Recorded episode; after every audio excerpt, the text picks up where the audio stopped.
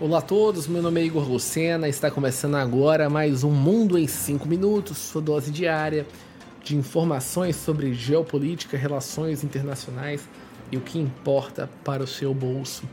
E hoje eh, eu vou dar uma minha opinião sobre o falecimento de, do meu ponto de vista, uma das pessoas mais importantes quando a gente fala de geopolítica, que faleceu na semana passada, que foi o ex-secretário americano Henry Kissinger.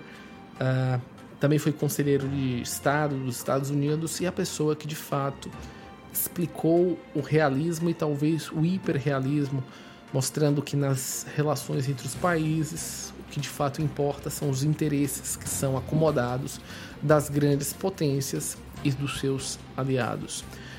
O posicionamento de Kissinger, de uma certa maneira, encerrou a Guerra Fria, é, foi responsável também pela reabertura da China no mercado internacional e a aproximação da China com os Estados Unidos.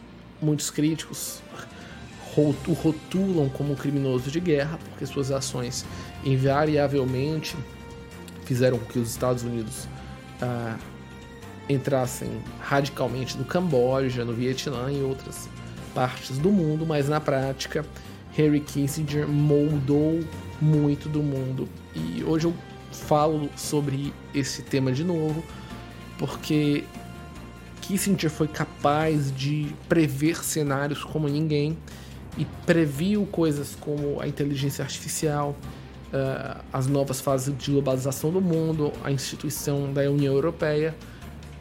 E hoje, Kissinger vê a possibilidade, ou via a possibilidade de uma terceira guerra mundial. Mas ele entendia que ela poderia ser evitada e, obviamente, quando a gente fala de Terceira Guerra Mundial, a gente está falando entre China e Estados Unidos. E o objetivo de Kissinger, dentro das suas últimas palestras, já com 100 anos de idade, uh, seria de fato a ideia de que China e Estados Unidos poderiam cooperar em diversos pontos mundiais, apesar de não terem uh, alguns pontos de afinidade em sistemas políticos, em ideias, mas que se existisse um sistema de cooperação mútua entre os dois países, uh, seria possível evitar uma terceira guerra mundial. E que, e que para evitar isso, a China e os Estados Unidos teriam que uh, abandonar situações específicas e uh, entender a situação do que estava acontecendo. Por exemplo, abandonar Taiwan sem diminuir sua própria posição, o que é extremamente complexo. Da mesma maneira, a China abrir uh, para empresas de tecnologia de informação. Uh, e a ideia de que não há limitações, que todo adversário tem vulnerabilidades em um mundo extremamente complicado. Dentro de, desse, diversas outras ideias, a, é muito claro, até mesmo para os, os críticos do realismo, de que, que, que, são mais ligados ao comércio internacional, de que Kissinger tem uma razão.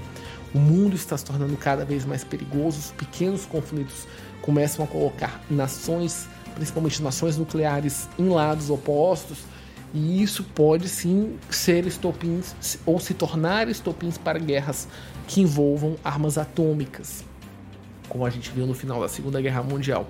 Então, o posicionamento de Kissinger, eu acho que, para o meu ponto de vista, é muito claro de que o, uber-realismo sobre acomodação dos interesses das grandes potências e dos seus aliados tem que ser uh, analisado neste momento uh, geopolítico que nós estamos vivendo e que ele é necessário ser acomodado nos próximos 10 anos para que não tenhamos uma terceira guerra mundial e que a gente entre mais uma vez numa fase do liberalismo nas relações internacionais.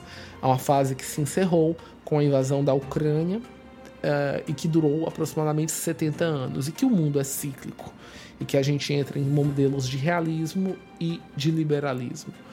O meu ponto de vista muito claro é que Kissinger foi o, o grande shaper do que nós vivemos hoje com as economias ocidentais uh, e democracias liberais. Eu acho que dificilmente vai surgir algum personagem tão importante quanto ele, pelo menos nos próximos 20 anos, quando a gente fala de relações internacionais e da capacidade de ler, entender cenários e fazer previsões tão assertivas.